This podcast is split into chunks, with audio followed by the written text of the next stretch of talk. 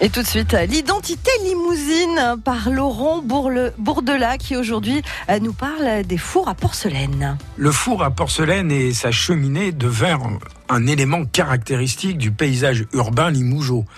À la fin du 19e siècle, près de 80 cheminées se dressaient au-dessus de Limoges, 135 dans tout le département.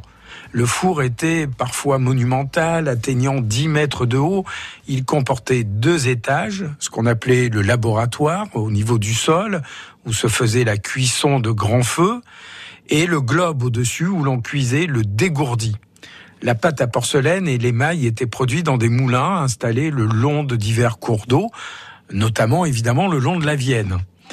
Les deux fours les plus visibles sont celui situé à l'arrière de l'hôtel de police de Limoges et le fort des Casseaux.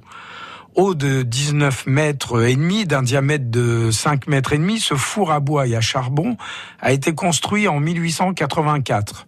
Devenu aujourd'hui espace muséographique, il est le seul rescapé des fours à globe qui fonctionnaient encore au début du XXe siècle à Limoges.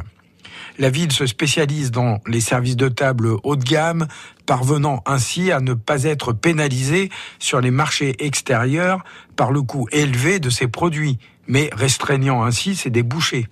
Au XIXe siècle, l'industrie de la porcelaine tend à devenir une mono-industrie, l'une des seules d'une région rurale en voie de dépeuplement l'identité de Limoges se confond peu à peu, vous le savez bien, avec la porcelaine dont elle est la capitale française. Pour renforcer leur image et développer leur clientèle, les porcelainiers présentaient leur production aussi bien à l'occasion des expositions universelles qu'à Limoges même, comme au Palais de l'Industrie de l'exposition industrielle, agricole et artistique du centre de la France, construit en 1858 au Champ de Juillet. C'était notamment le cas de l'entreprise Théodore Avilande, installée avenue de Poitiers, aujourd'hui avenue Émile Labussière, là où est le commissariat. Celle-ci ne cesse de prospérer de 1895 à 1907 environ. C'est elle qui commença à produire et à décorer en grande série en utilisant la décalcomanie une évolution qui s'accompagna de conditions de travail plus difficiles pour les ouvriers et ouvrières au travail dans de grands bâtiments où étaient installées les machines. Certains métiers se déqualifièrent même en raison de la mécanisation et de la standardisation.